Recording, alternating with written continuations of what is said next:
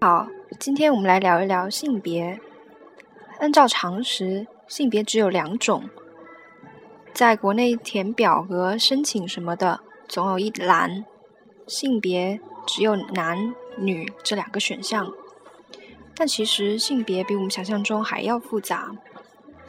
请允许我念一段来自《纽约时报》的新闻，让我们从林和先生身上的故事谈起。In December, Professor Li Yinhe, 63, who recently retired from the Chinese Academy of Social Sciences, reluctantly moved the nation to the threshold of a new frontier transgender love. After a blogger accused her of being a closeted lesbian, Professor Li shot back with a blog post announcing that her partner of 17 years old, although born a woman, is a transgender man. 这里提到了李银河的对象是一个跨性男 transgender man。雅虎新闻：Facebook introduced dozens of options for users to identify their gender today, and although the social media giant say it will not be releasing a comprehensive list, it has been found at least 58 so far. previously, users have to identify themselves as male or female. They were also given the option of not answering or keeping their gender private. Users now can select a custom gender option. 现在，美国的脸书用户可以选择定制他们的性别。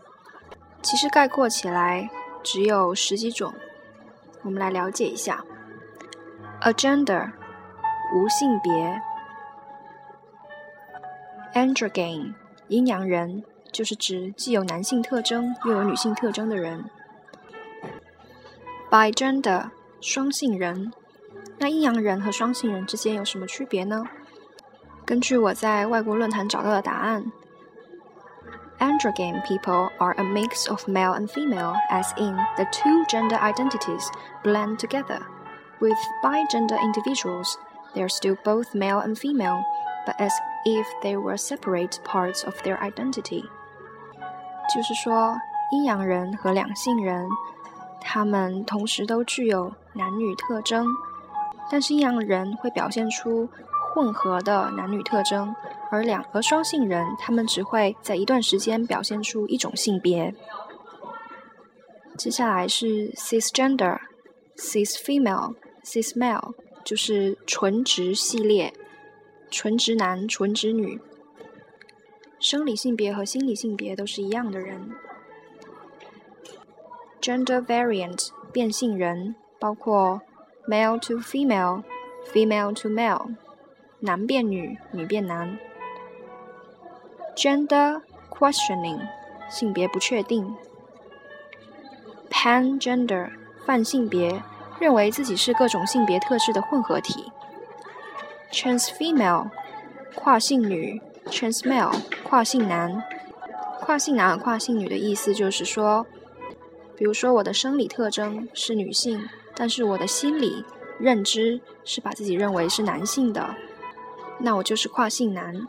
反之，一个男生他觉得自己是女生，那他就是跨性女。OK，that's all about gender today. I hope you enjoy it. See you next time.